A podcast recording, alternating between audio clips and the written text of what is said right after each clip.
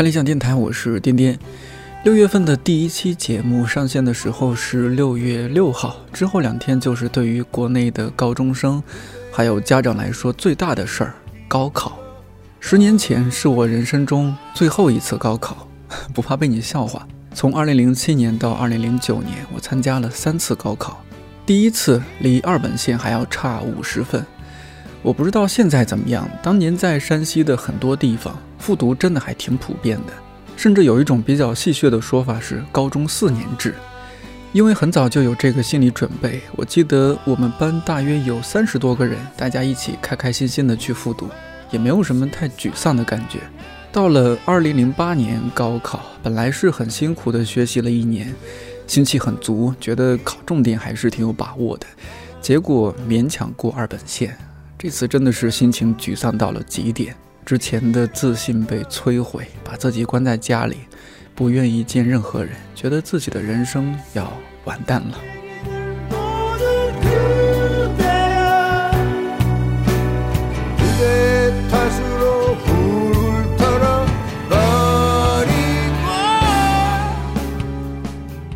那个时候，周围老师、同学，包括我家里人都在劝我，不要让自己压力太大。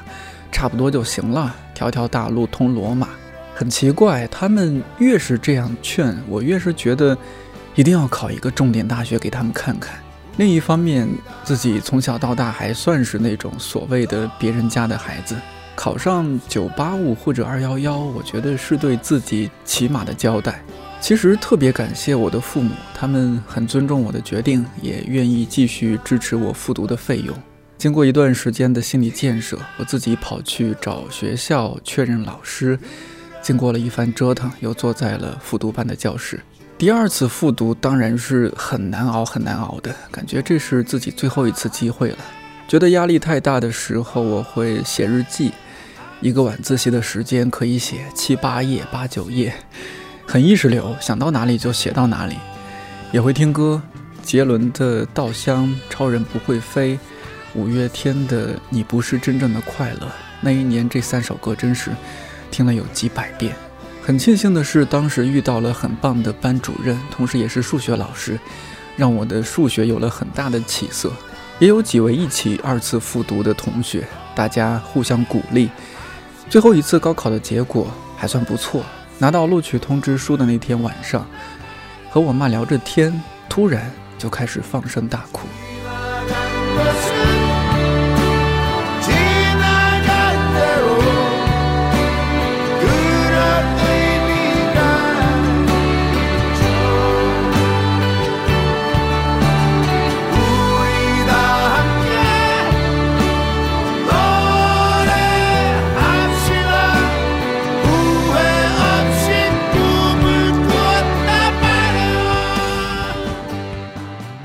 奇怪，当初觉得不得了的事情，多少年之后就可以波澜不惊地把它讲出来。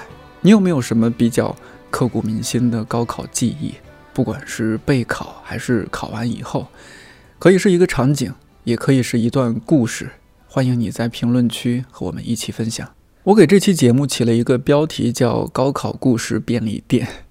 熟悉看理想的朋友肯定知道，我这是借鉴了骆以军老师《故事便利店》这档节目的名字。不过骆老师是一个人讲，我们这期就比较厉害了。我请了四位看理想的同事来分别讲讲他们的高考故事。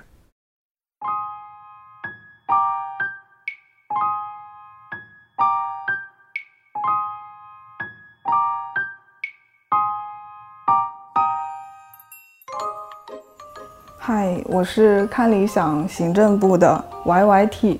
嗯，我印象比较深的就是考英语之前吧，但是我不记得是上午还是下午了。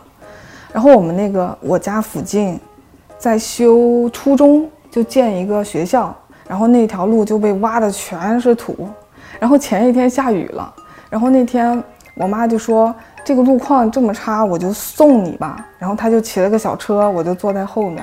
结果骑着骑着，我们俩都摔倒了，然后我基本上我的鞋子腿全是泥，然后那个刚好路边就挨着河边嘛，然后我妈就说去河边洗洗吧，要不现在回去也来不及了。然后我们俩就特别仓皇的跑到河边，把裤子涮了涮，但是洗鞋实在是来不及了，就是真的还有十分钟，可能就就不能再就要开始高考了。然后我就说，我就我还挺生气的，然后就说算了吧，就走吧，就考试吧。然后就一整场考试，我鞋里面全是泥啊，然后这个我印象还挺深刻的。但是最后英语考的也还成吧。还有一个印象比较深刻的就是，就是我数学比较渣，就从初中初中开始就是特别渣。然后高考的时候呢，就是也没什么时间学数学，就彻底放弃了。但是我背了三道题目，一个什么立体几何，然后一个函数，还有一个题目是什么我就忘了。但是呢，很神奇的就是这三道题目高考都考到了，完全中了。然后我就莫名其妙，数学差点就考及格了。然后作为一个艺术生，平时数学可能只能考三十多分的，然后那场那嗯高考数学居然考了八十多分，就全靠那三道题了可能。然后就那段时间，每天晚上不都是因为学文科的嘛，然后每天晚上都要背一些历史啊、政治啊，然后就那段时间就是心安理得的狂吃。然后从开开始看书开始吃饼干、吃泡面，然后吃各种高热量食品，然后自己也心安理得的觉得我看书了呀，我消耗了呀。结果到高考结束完，可能胖了三十多斤，就是整个人像一个气球一样就被吹起来了，然后导致我大学前两年就很丧，就是每次大学的时候就会交到新的朋友。然后就会约一起去逛街，然后去逛街的时候就感觉哇，这件衣服很好看，但是呢，我穿上哇，好难看，我怎么那么肿，那么难看？然后就本来眼睛也不大，然后又胖，然后就就是女版的杜海涛，然后穿上了一个特别可爱的、特别女人的裙子，然后整个人生都觉得完蛋了，也不会再有人追我了，嗯，就人生和。恋爱都都完蛋了那种感觉。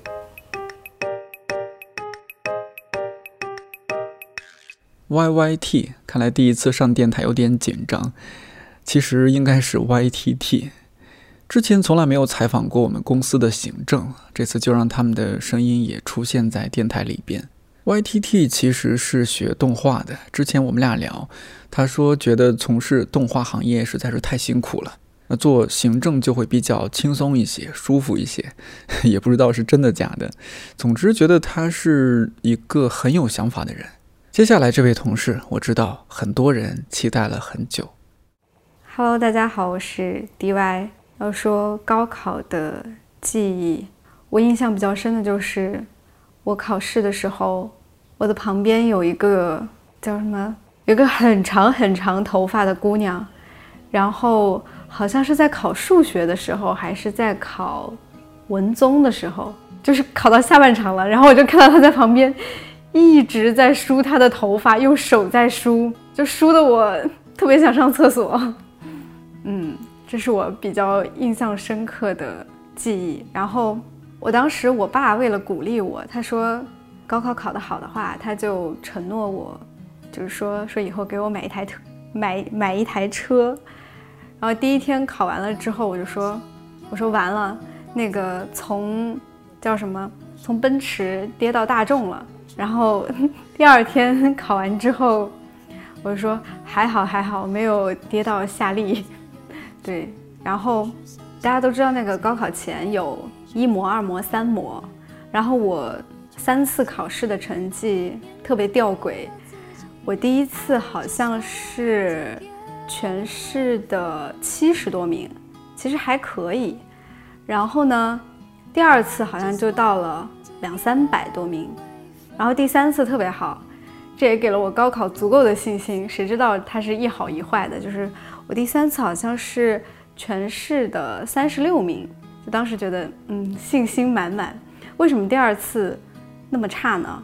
主要是因为那前几天进行了一次高考体检。我早上去准备体检的时候，在路上碰到我的一个朋友，然后也是同学嘛，我就说，哎，我也不知道我会不会晕血，我说，应该不会吧，感觉就是很这之前很久都没有抽过血了。结果非常神奇的，我真的就晕了，就是呃，我去那个讲台上面抽血嘛，然后医生还说看我很瘦，就是说看我可怜，就抽我一点点，就可能大概只抽了两毫升嘛，其实特别少。但是呢，我抽完之后我还下去跟同学炫耀，我就说医生说看我可怜，抽了我一点儿。然后我就开始坐在位置上，我说哎，我怎么感觉我有点晕？然后我就感觉我好像到了数学课的课堂，然后好像控制不住的就要睡觉，然后就不知道了。然后我醒来的时候，大家叫我不要睁眼睛，不要睁眼睛。我其实意识已经醒过来了，但是就听见旁边的人一直叫我不要睁眼睛，然后我就想说，我到底发生了什么？旁边的人就有一些在描述我的伤口的形状，就说。说在眼睛旁边，说不要睁眼睛，然后想妈呀，我要破相了吗？然后 特别搞怪的是，也不能说特别搞怪，就是反正很戏剧性的，就是我的班主任，就他给我妈打电话，第一个电话是说，哎呀，DY 妈妈，你那个女儿那个体检的时候摔了一跤，你过来接她回去吧。我妈就说，哎，摔了一跤，这怎么回事？我妈就其实开始已经出门了，从我家到学校大概也就十五分钟。刚出门，我我上学路会经过一个桥，还没上桥的时候，然后我班主任又打了一个电话，他说：“哎呀，磕破了点血，要带创口贴来。”然后我妈就说：“这是怎么回事？怎么还要带创口贴？”然后就我妈的心情又紧张了一分。然后在她快要走完那条桥的时候，快要到学校的时候。我班主任又给我妈打了一个，像夺命连环 call，打了第三个，说不行，要叫叫车来，要送医院。我妈的精神彻底崩溃了，然后就，其实就是我叫什么，就就是我晕血，然后没有控制住自己，就摔到地上，就眼角磕破了一道口子，其实没有伤到眼睛，然后后面就送医院啊，缝针啊什么的。我印象很深的是，我们班同学在背我下楼的时候，我也没有想，就是这个伤口之后会怎么样啊，会不会破相什么的。我满脑子都是，因为我当时特别喜欢陈绮贞，就是那个吉米的那个《地下铁》，《地下铁》音乐剧，陈绮贞演的那一版有一首歌叫做《失明前我想记得的 四十七件事》，因为我全程其实没有睁眼睛嘛，然后。我也不知道，当时可能有点过于作吧。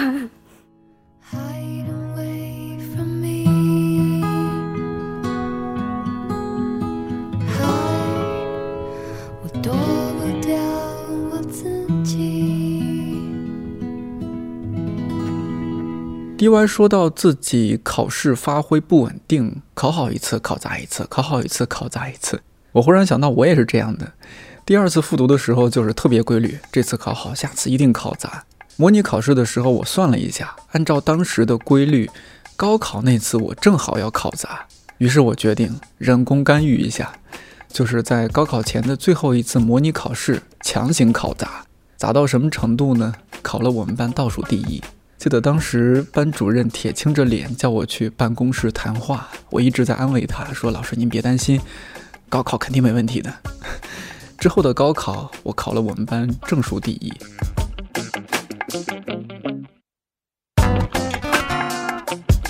看理想首席插画师小兰是艺术生，和一般考文化课的学生相比，有着不一样的体验和回忆。我是看理想的设计师小南，我觉得高考对于我来说是很孤独的，因为我。是一名艺考生，就是我在高二的时候就到北京来学画画，就在北京上艺术的集训课，然后是到高三离高考还有三个月的时候回的学校，就相当于在北京待了一年多，就是嗯家里的同学大家很努力的那一段时间，好像就被我给错过了。所以，当我回到就学完画画回到家的时候，感觉已经跟大家不是一个群体了。所以，所以我觉得高考对于我来说可能是一个比较孤独的一个事情。因为比如艺考，大家可能觉得，呃，艺考是一个会比学文化更轻松的一件事情。但是如果你学画画去的是一个很严格的一个一体班的话，那它我感觉会比学文化来说困难很多倍。因为当时就是在北京的，在北京学画画的时候，基本上天天晚上都是十二点以后才下课，很多时候会到一两点，然后早上六七点又要去上课，所以其实还挺累的。就是对于我来说，我还没有经历过，就从小到大没有，就第一次离家这么远，然后一个人在外面待一年的时间，并且是这么高强度的学习。而且你想到我当时三月份才回家嘛，然后就离高考只有三个月的时间了，就用三个月的时间来赶上大家一年的学习进度，所以其实是一件挺辛苦的事情。就有的人会对艺术生有偏见，但我觉得其实不是那样的。然后就是我走之前也是，因为我们学校是一个不太好的学校，就是四川一个小小城市里面的一个学校，所以就是。他们很需要艺考生去考一些比较好的学校，所以我回去以后，就学校其实对我是挺好的，就他把出去考了艺考的几个人专门组了一个小班，就大概五六个人在一个教室，然后有专门的全校最好的老师来教，就是希望他们可以考上比如清华、北大之类的学校吧。然后，但是回去之后，因为本来跟这些朋友都没有怎么联系了，然后。我本来的位置也被别人给替代了，然后我去了一个新的班级，有新的同学，然后其他同学就之前的朋友感觉都是，嗯，就感觉会离我很远，因为我没有参与到他们一个努力的过程，然后他们也没有参与到我自己在外面的一个生活，所以反正就感觉一直到高考结束都是很孤独的一个状态。然后后来，反正就是因为我来北京，然后我那个画室的。我不知道是洗脑还是怎么样，就是大家都很想考北京的学校，所以我就一个四川的学校都没有报，然后就报了这个特别难的学校，虽然特别好的也没考上吧，然后也不想复读了，因为学画画复读还挺累的，最后就反正还是考上了一个北京的学校。然后我觉得哦，我想说一个那个，就是学艺学艺体的学生，学画画的高考生，因为因为我们是在。就是考学校的时候就要填志愿，就是可能你们是到高三才会决定我要去选哪个方向，选哪个学校。但我们是在学的过程中，你就要选学校、选方向。所以你其实就像我，我在高二的时候，我完全不知道学画画以后真正能做什么，我就只是因为喜欢画画去学而已。所以报专业的时候，我并不知道什么环艺、视觉传达。跟什么造型到底有什么本质的区别？我甚至不知道视觉传达以后是学什么的。就这个东西，其实对当时的我们来说是很空白的。所以，比如像我，我报了北京服装学院的服装专业，因为它那个专业比较好。但其实我去了之后，发现我根本都不喜欢服装。所以这四年我就是没好好学，然后自己又可能学了插画或者别的。但真的，大家要在。比如报考学校之前，好好了解一下这些专业的区别是什么，就是你到底想做什么，还挺重要的。因为你真的报了以后，比如你上大学再换专业，有的学校也不是那么的方便，就最好要提前了解清楚。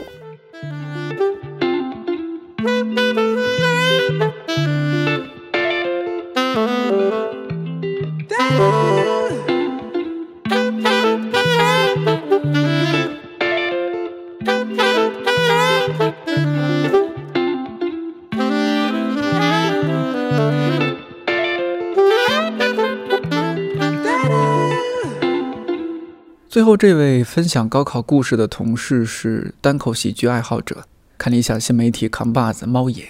上一次在我们电台里出现是作为周星驰的粉丝聊星爷的电影。我看他每天苦大仇深地盯着电脑屏幕，上下班也是来去匆匆，特别能感受到他的那种压力。我觉得有必要让猫爷来说说脱口秀，放松放松。约他的时候，他说我给你二十分钟。最后录制的时候。他也就说了四五十分钟吧。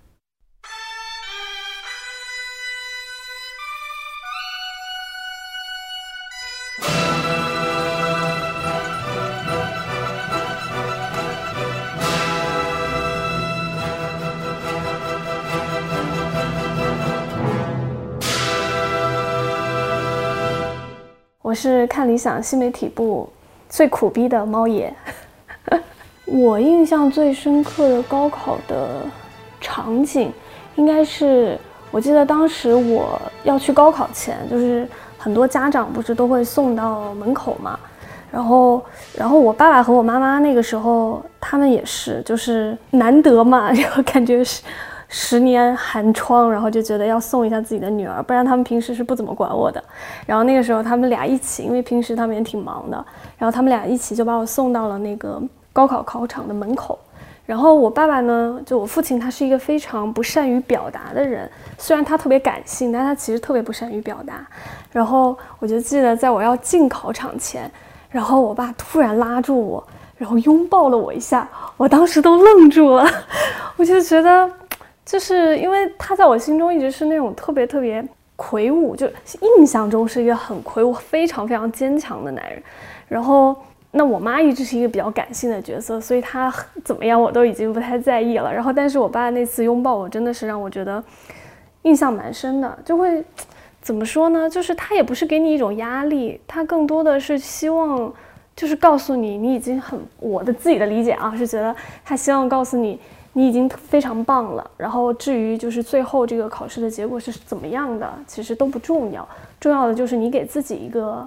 交代给自己读了这么多年书的一个最后的一个结果吧。对，然后就是可能还有其他印象比较深刻的是，因为我其实高中蛮特殊的，我本来呢一直就是到高二前，就我们当时是高一就开始分文理科嘛，然后我是一直到高二前我都是读理科的，我是一个理科女生，但是呢，而且一之前也是一一直是理科比较强。但是呢，就不知道到了高中的时候经历了什么，可能是谈恋爱了吧，然后就成绩，因为我一直是，呃，当时中考的时候也考得比较好，然后呢，高中也是上了我们，就是那个城市的 top two 这样的，就是数一数二的高中，然后那时候其实一直成绩都不错，但到了高二左右的时候就开始成绩下滑的特别厉害，但我也不知道为什么，可能是叛逆期吧，对，然后那时候我记得我。断掌吧，然后就找我爸妈谈话，就背着我找我爸妈谈话，就说：“哎呀，那个就是家你家姑娘，其实成绩一直这么好，有点可惜。然后呢，觉得她语文也很好，英语也很好，数就是语数英三科是她的强项。然后呢，理综呢就感觉一直上不去。然后我们段长就说有没有考虑读文科啊？然后你要想，当时已经是高二上学期结束了。”那个时候，其实对于我们那个就福建那边嘛，然后呢，应该来说，其实差不多你就已经定性了，就是你不可能再有更大的变化了嘛，就只能硬感觉就是只能硬着头皮往上冲。然后 结果呢，我段长找我妈谈了之后呢，我妈也觉得说，哎，要不考虑一下嘛，然后就跟我去谈话。就我们家一直蛮民主的，就爸妈都比较尊重我的意见，不太会很强势的去替我做一些决定。然后 当时。就找我谈，然后我当时可能也没想那么多，因为我一直就属于那种自尊心比较强的吧。然后当时那个成绩下滑很厉害的时候，我已经有点破罐子破摔了，然后就觉得，哎，反正就这样呗，然后还能怎么地呀？然后后来真的就这样的机缘巧合，我在高二下的时候，然后转读了，从有理转读了文科。然后那个时候，相当于文综是全部重新捡起来，因为你在之前如果读理科的话，其实你更多的精力都是放在理科上嘛，什么物理、化学之类的，那些什么历史、政治、地理，我当时都已经丢的 完全忘了。然后基本上就是从高二下半学期开始，就跟也其实也没有疯了一样吧，就就是感觉挺努力的那一阵，然后最后就结果也还不错。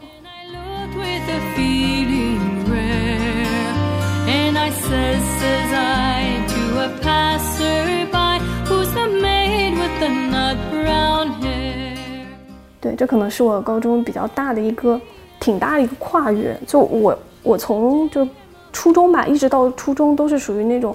就是别人家的孩子，自己这么说好像有点不好意思。就别人家的孩子就会觉得啊，一直成绩都很好啊，而且感觉好像他每天都过得挺开心的，在玩儿，也不是那种就很多有多努力的感觉。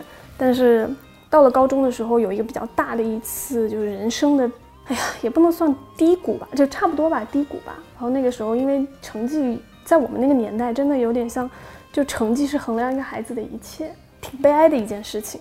就你被压抑了很多其他方面的，不管是特长啊、爱好啊，或者你的专长之类的，就完全就是扑在了学习上面，然后感觉学习就能够定义你的一切，所以那一阵也真的是人生蛮低谷的一个状态。但后来去了文科之后，可能真的有数呃就语数英的优势吧，然后就一直就还不错，然后最后高考的结果也还蛮不错。当时分数就是不是我们是先出分，然后再报志愿嘛。我记得特别有意思的是。那个时候出分，我记得我当年考的是六百二十五分吧，好像。然后当成绩出来的时候，就比如说省排名啊，还有包括就是整个分数线啊，什么都还没定嘛。那时候只是看到自己的分数。然后我妈当时知道我的分数的时候呢，我妈还在打麻将，然后边打麻将边，她告诉我的是，她边打麻将边在想，哎呀，女儿这是报人大好呢，还是报复旦好呢？然后我妈从来没有想过我能考上北大嘛。后来。很有意思，然后当时已经在考虑这样的问题了。结果我妈边打麻将，突然接了个电话，然后好像是呃，应该是北大招生办的吧。然后当时各个点因为有很多自主招生先进去之后，他们会就是让这些自主招生的学生来帮招生办在当地进行那个招生。然后我就觉得可逗了，我妈接到那个电话就说，呃，那个可能也是学生吧，比较稚嫩，然后呢。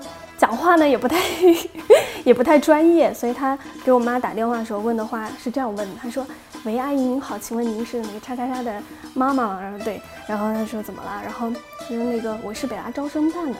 他说你知道啊，你女儿这次在高考中，呃，那个排名多少吗？然后呢，我妈说不知道。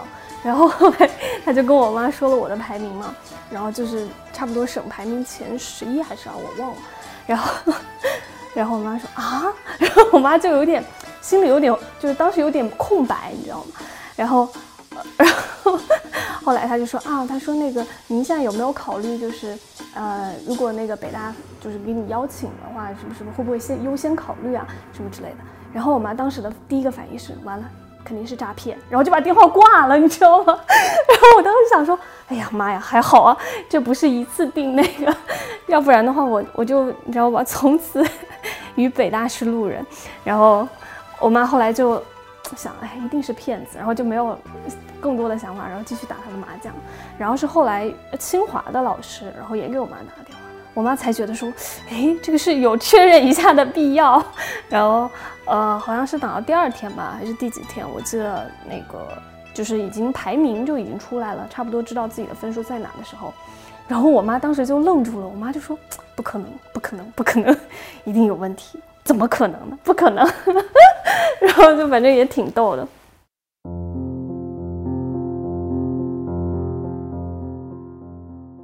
我现在回忆起来，就是高考给我更深的这个印象，就是其实高中那段时间，因为我们当时那个学校是蛮。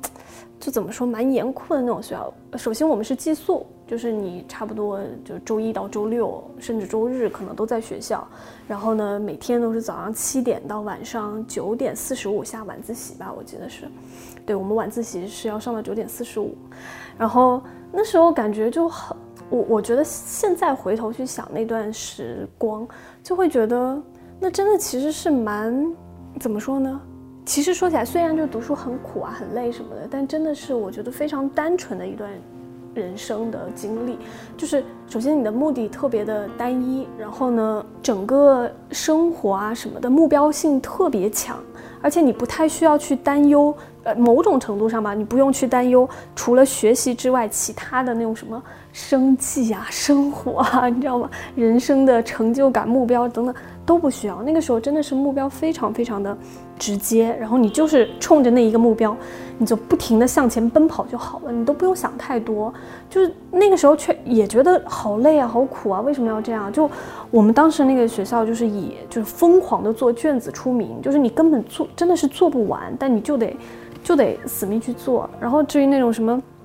数学老师来占个什么体育课？我记得我们到了高一结束吧，我们可能就没有体育课这种概念了。就下午的晚自习，我们当时那个数学老师也特别可爱，是一个非常非常有个性的老头子。然后他就经常就真的就是那种，你知道吗？就是你想记忆中的那种数学老师，动不动就进到教室说啊，那个我来讲两句啊，然后这一讲两句就讲讲到拖到那个快吃饭的时候。但是就整个回忆起来，我我的感觉是觉得还是蛮有趣的。就当时大家都很年轻、很单纯，然后大家聚在一块儿，然后都为了同样的一个目标去，就非常非常努力的去做一件事情。其实虽然苦，但真的就是那种痛并快乐着吧。那时候可能不觉得快乐，但现在感觉就是，哎呀，那种单纯日子你真的再也找不到。就真的学校的时光真的很美好。反正我我现在回头去看那段时光，我还是蛮怀念的，就觉得是一段，哎呀，就是你已经再也感受不到一段人生经历。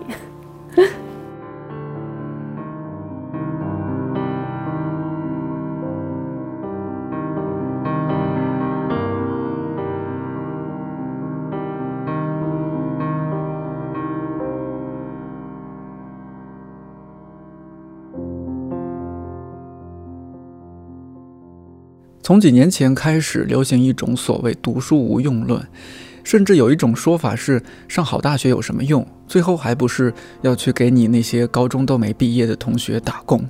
而现在，各种动辄月入十万、百万的网红，也让很多年轻的孩子觉得：“我不读书了，我要去当网红。”作为一个最终上了所谓重点大学，然后目前为止，说实话，生活的 挺辛苦的人，确实没有什么说服力。但是我还是想在节目最后说说自己对于高考的一些看法。对于普通家庭的孩子来说，高考真的非常重要。它相对公平，它能让你有机会在一个更大的平台见识到更多更优秀的人，甚至遇到自己今后事业上的伙伴、一生的伴侣。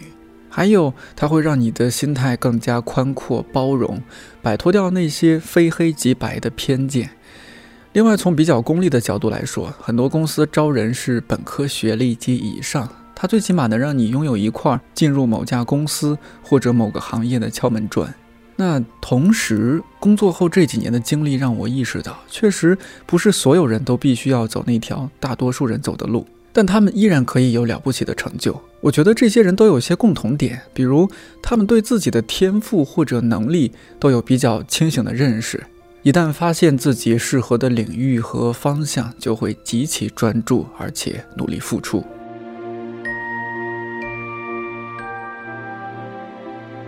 人这辈子很短，但也很长，快几步或者慢几步都有其原因，甚至必要。我现在回过头去看十年前的自己，就觉得那时候很多想法和做法很傻、很天真。十年后回头看现在，肯定也会有觉得很幼稚的地方。再说下去就有点鸡汤了。总之就是听听别人的故事，但要想着走自己的路。希望各位考生放轻松，高考顺利，超常发挥。也希望过来人的我们没有成为自己当初厌恶的模样。看理想电台，我是颠颠，祝你早安、午安、晚安。我们下期再见。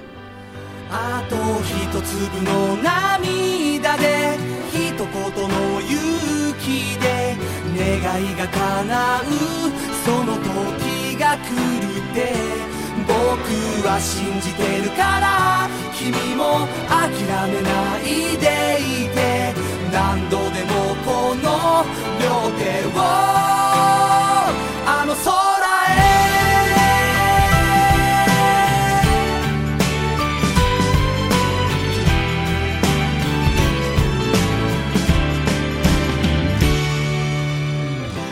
日もこんな夏だった。砂混じりの風が吹いてた。グランドの真上の空。夕日が眩しくて。